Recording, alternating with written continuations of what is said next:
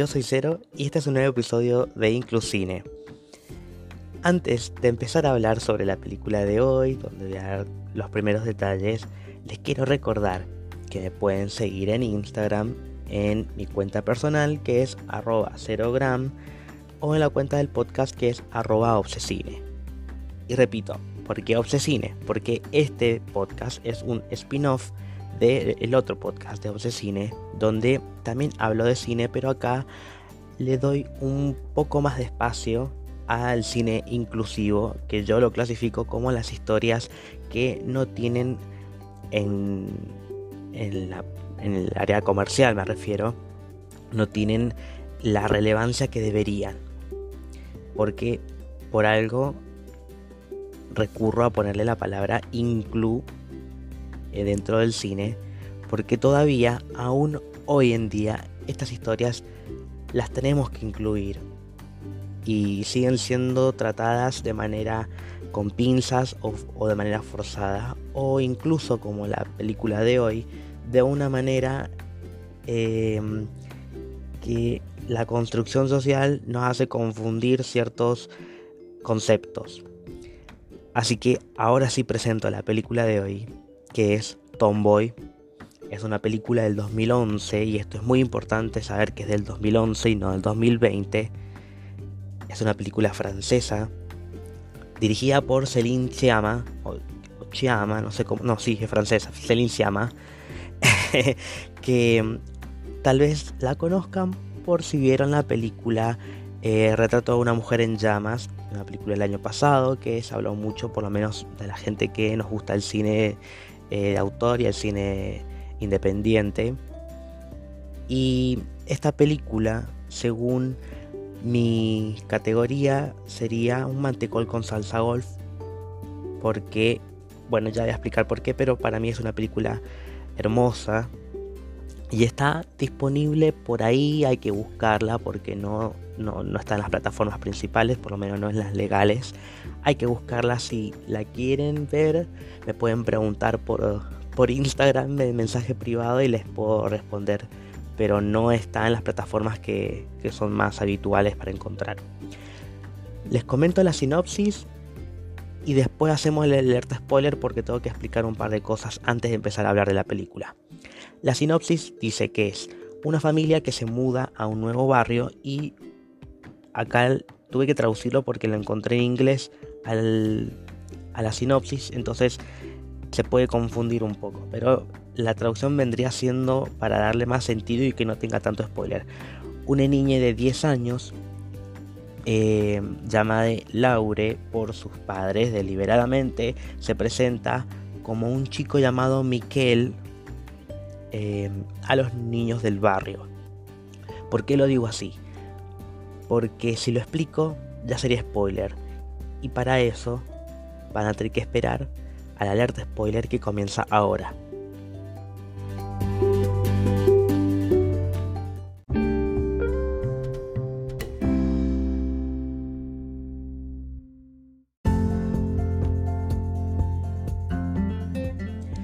Bien, ahora sí, si ya viste la película puedo hablar con libertad o estás avisada de que voy a hablar con detalles de la película que te pueden arruinar un poco algunas sorpresas. En este caso sí tiene que ver con el spoiler porque algo importante que sucede en la película que tal vez está eh, eh, desde el título y desde la sinopsis. Pero si vos por esas casualidades de la vida que son como muy lindas y te cruzas con esta película sin saber cómo se llama ni saber de qué se trata y la empezás a ver, hay unos 10 minutos en los que la película te va a parecer como lo, más normal o como demasiado regular. A esto quiero decir, no, no quiero que se malentienda lo que estoy diciendo. Porque después sucede algo muy importante que le da sentido a la película y que además demuestra mucho la calidad actoral que tiene eh, la protagonista y voy a referirme a la actriz como mujer porque es una mujer que se reconoce como mujer, que es la actriz eh, Zoe Eran, creo que se pronuncia así, Zoe Eran, em, pero su personaje es de un chico Y esto puede llegar a sonar contradictorio. ¿Por qué? Primero explico. El personaje sí es de una, de una nena que nació, perdón, que nació como mujer, pero se, se autopercibe como hombre, como un chico, como un niño. Pero la actriz es mujer. Y la, eligieron mujer justamente para no tener que generar ni CGI ni nada en el momento en que revela, se revela en una escena en específico que tiene vagina. Entonces ahora entendemos cuál es el conflicto interno que tiene el personaje principal, que es una persona de 10 años, y para poder interpretar un personaje así es espectacular. ¿Por qué digo que es contradictorio? Porque, eh, en realidad no del todo, pero para, por lo menos para fundamentar lo que estoy diciendo. Hace unas cuantas semanas hablé sobre un documental que se llama Disclosure, de la que se le trata sobre la representación trans en el cine y en la televisión.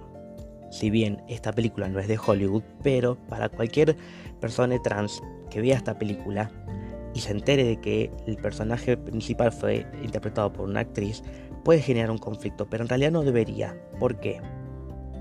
Porque justamente están en pleno proceso de transición. Eh, entonces, no es que este personaje está siendo interpretado por alguien del género opuesto o de alguien que no es trans, que esto es lo más importante porque la actriz que lo interpretó no es trans. Eh, aún así, está perfectamente interpretado y representado porque vemos al personaje en plena transición. En plena transición. Entonces acá hay, mucho para analizar. Primero, sí, la actuación de la actriz. Y segundo, que voy a hablar ahora del personaje. Que sí, es un chico que decide llamarse Micael. Eh, su familia se ha mudado a otra ciudad, a otro barrio. Eh, es una familia tipo, entre comillas, porque son padre y madre. La madre está embarazada.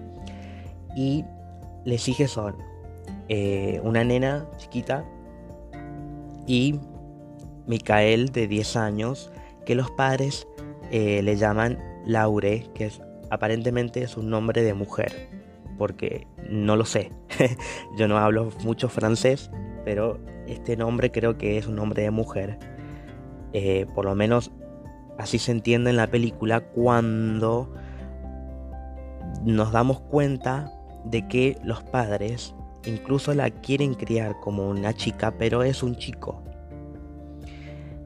Se siente como un chico, se quiere vestir como un chico. Cuando llegan a esta ciudad y va a tratar de conocer amigos nuevos, eh, en el barrio ve que hay un grupo de chicos que se juntan a jugar a la pelota y en el grupo hay una chica, es la única. Y tienen cierta conexión, primero porque esta chica se llama Lisa le gusta a Mikael. Obviamente que no sabe nada, simplemente se siente atraída hacia él porque lo ve como un chico que se viste como chico, se comporta como chico porque es un chico, pero no sabe que eh, es trans, por más que todavía no ha comenzado su, eh, su transición del todo. Em, y este conflicto que tiene Micael por dentro eh, es más que nada un problema que hay con respecto a la sociedad, porque por más que tenga esa libertad y esas ganas de querer ser eh, sí mismo, el problema es que es, consciente de que la sociedad no le va a aceptar. Eh, lo ve cuando los chicos ya la, separan a la chica de un costado solamente por ser mujer, eh, por los comentarios que hace la madre, porque le sigue diciendo Laure, eh, y bueno, por cosas que vamos a ir enterándonos después de cosas que pasan y que son terribles. Eh, con 10 años ya sabe que tiene algo como una desconexión entre su cuerpo y su manera de percibirse, porque cuando vemos que se está bañando con su hermanita. La vemos por primera vez que se levanta. Vemos que sus genitales son femeninos, se tiene vagina. se mira al espejo, se toca el cuerpo, vemos realmente que no está completamente conforme con su cuerpo, que sabe que en algún momento le van a llegar a crecer los, pechos y es algo que le va a jugar en contra porque eh, no tiene eh, hasta ese momento el apoyo a su familia como para poder hacer algo al respecto. Y menos aún cuando va a jugar a la pelota con los chicos y ve que hay un grupo que tiene remera y un grupo que no tiene remera. Se anima, porque bueno, a los 10 años todavía no se termina de desarrollar y se anima y lo ven como un chico. El tema es cuando van a jugar, cuando se van a nadar, se inventa un pene de, plastilina para que no se lo cuestionen.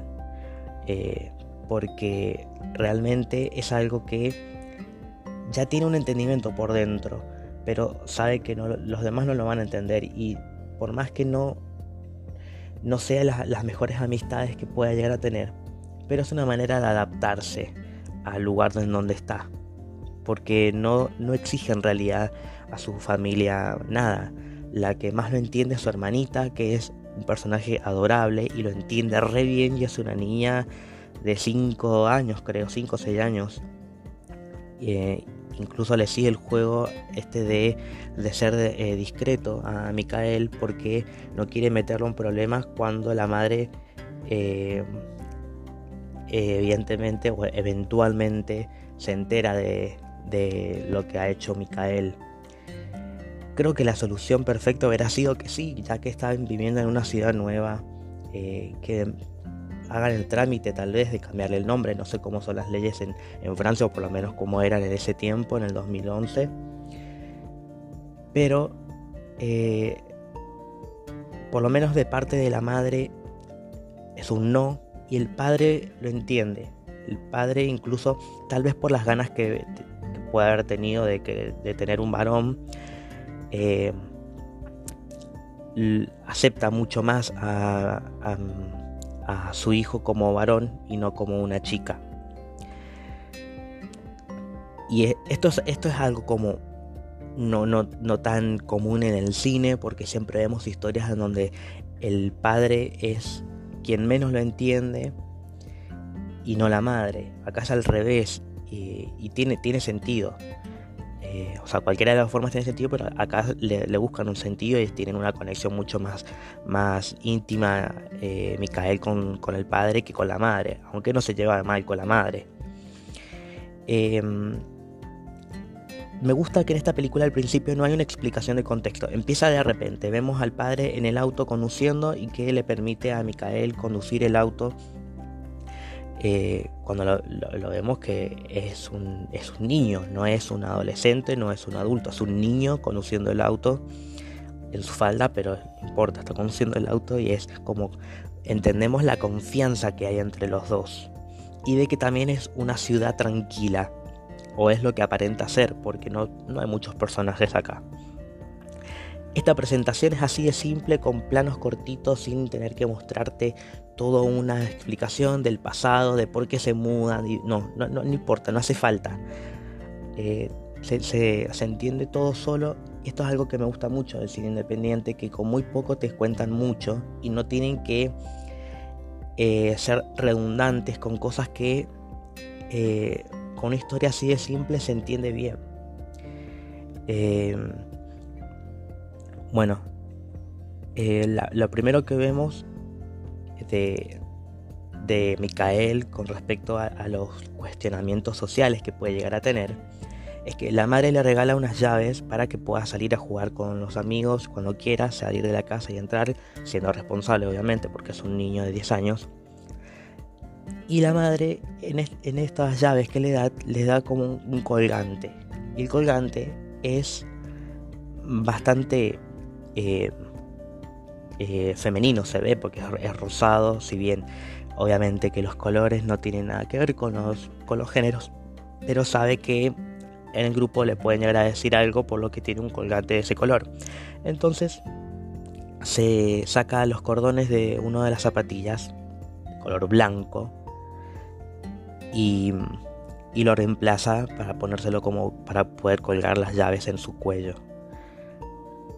Ahí lo vemos con algo tan simple, eh, y que se evita, eh, se evita eh, que lo estén jodiendo con cosas que en realidad tal vez ni le digan nada, pero es consciente de estas cosas.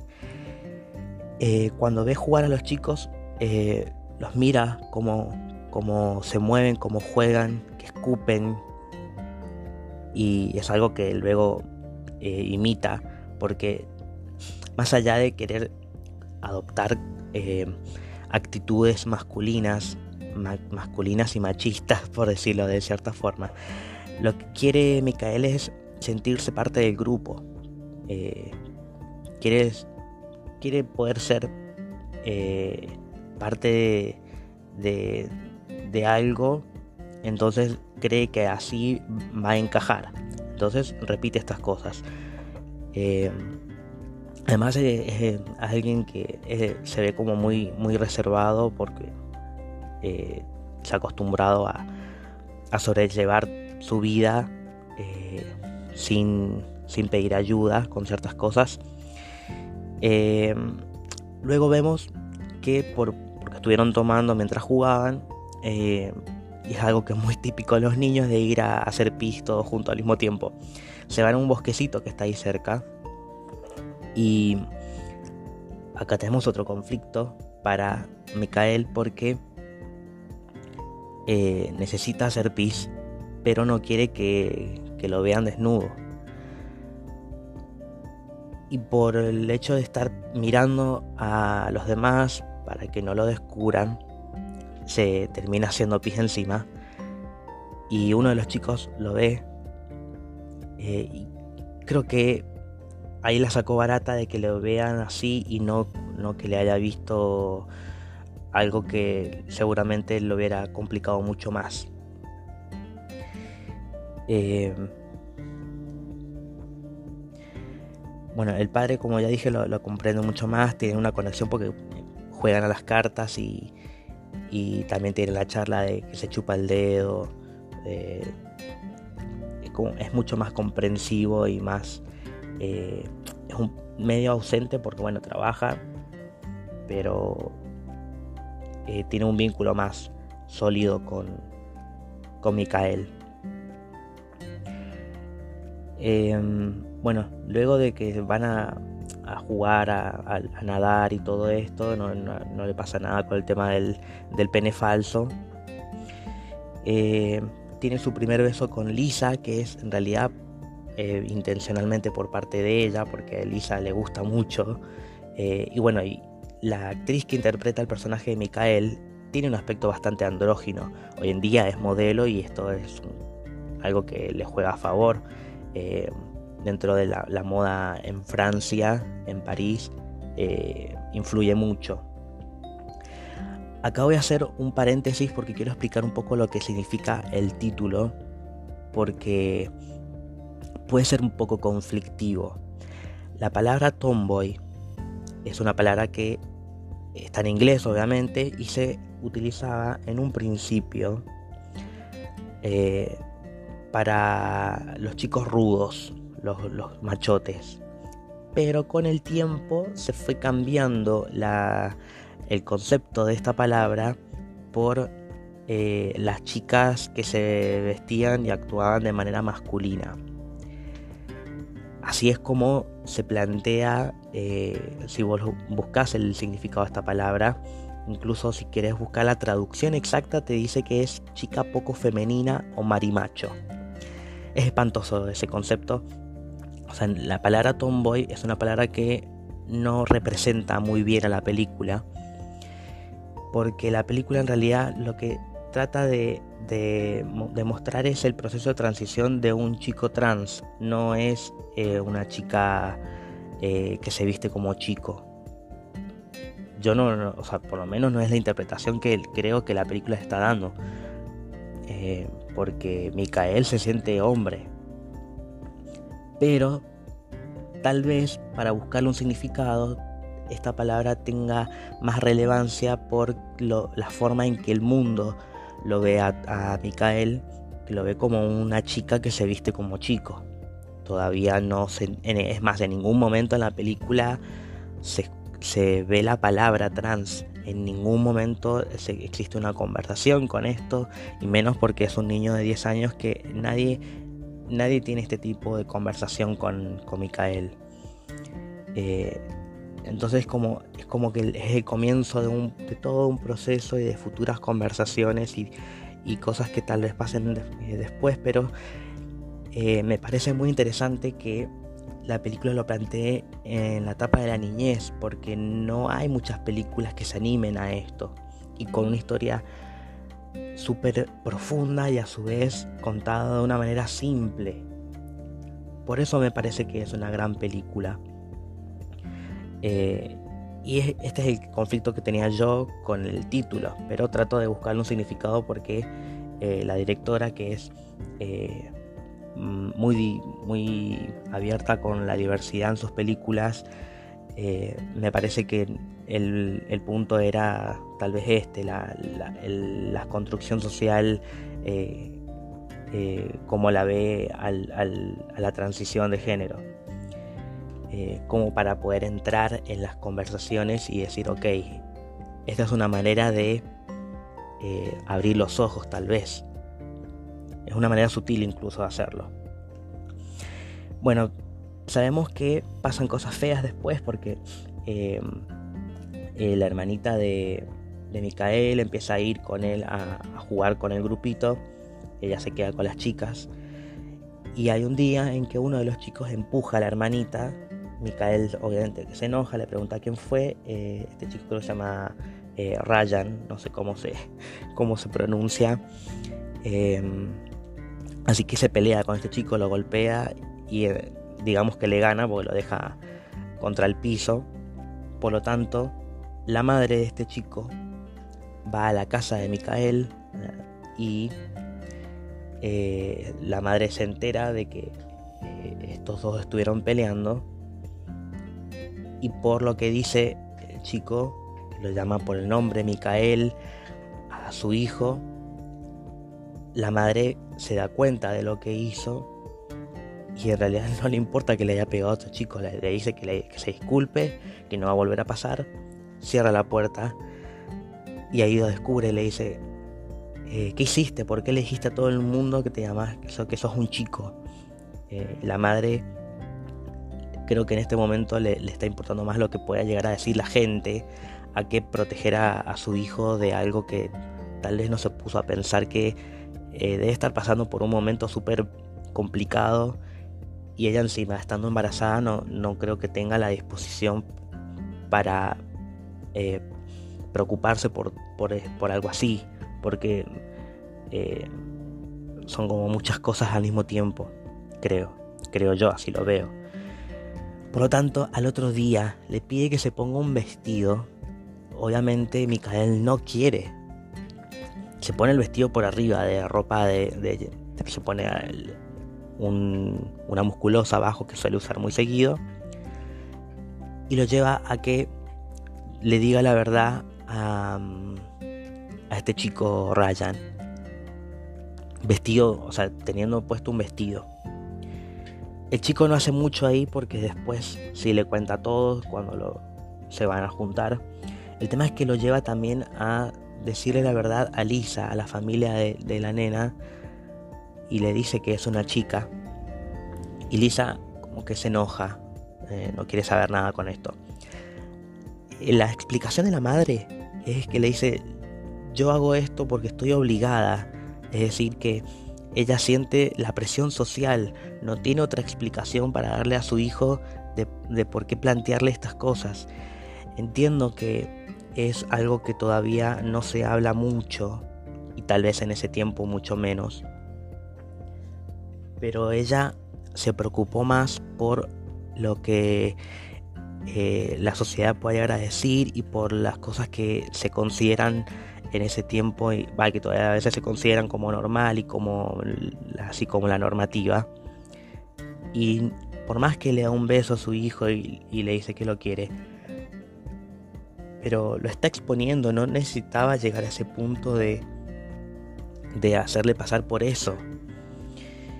Pero bueno, es, es, algo que tampoco eh, eh, se llega al punto traumático, porque lo vemos a Micael como un chico muy fuerte, que, eh, que tal vez ya ha pasado por cosas así en relación a, su familia, tal vez por eso se, estaban mudando.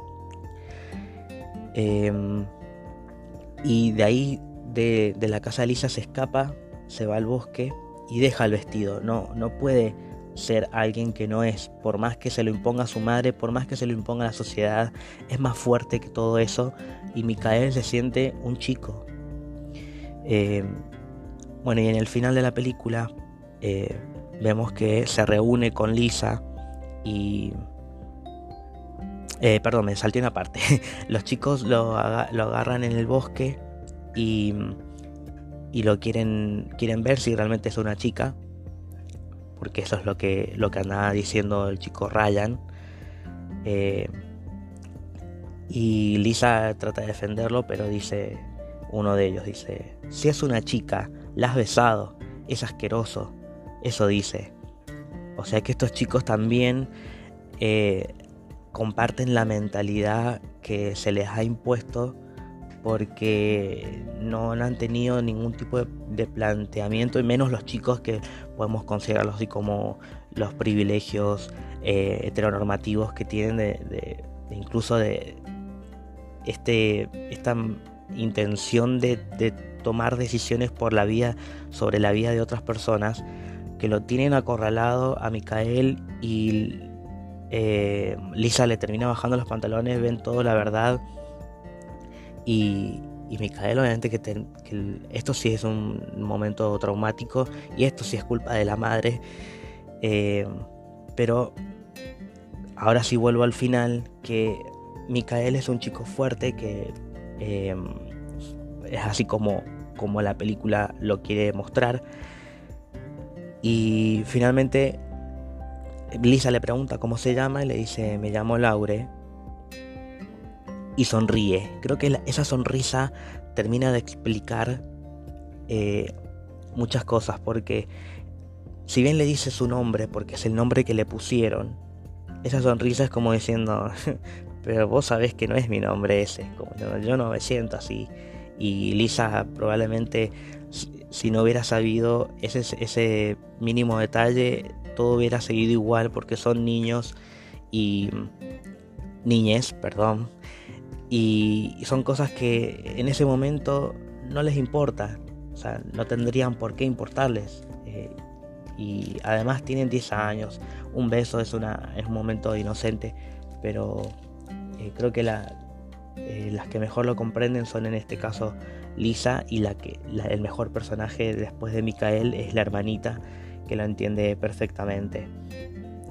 Con esta película yo estoy muy conforme de ver este tipo de representaciones que eh, son sutiles, que van de a poquito y que eh, como dije, de a poco van eh, creando la intención de empezar conversaciones o, o, por lo menos plantear la curiosidad de preguntarse cosas como esta. Yo me acuerdo que esta película la pasé en el ciclo de cine a principio de año, en febrero creo que fue eh, acá en Mendoza y me sorprendió que había mucha gente y había un grupo en particular que eran como muchas mujeres adultas que habían ido con sus hijas. Y cuando terminó la película aplaudieron. Y yo me sorprendí por el hecho de que yo, no esperaba que, que hubiera mucha gente, porque de parte de la municipalidad, tengo que decirlo, no hay, no hay ningún tipo de publicidad.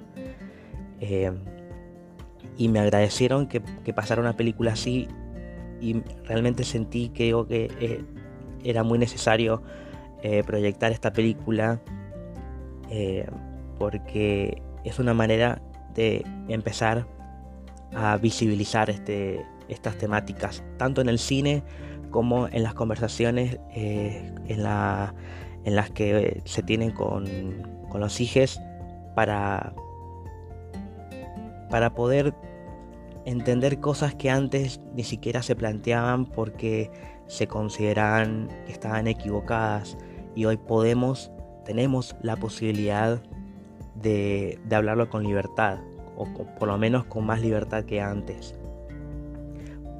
Así que, repito, esta película para mí fue y es un matecol con salsa golf. No tengo más nada para decir, así que espero que les haya gustado y nos escuchamos en la próxima.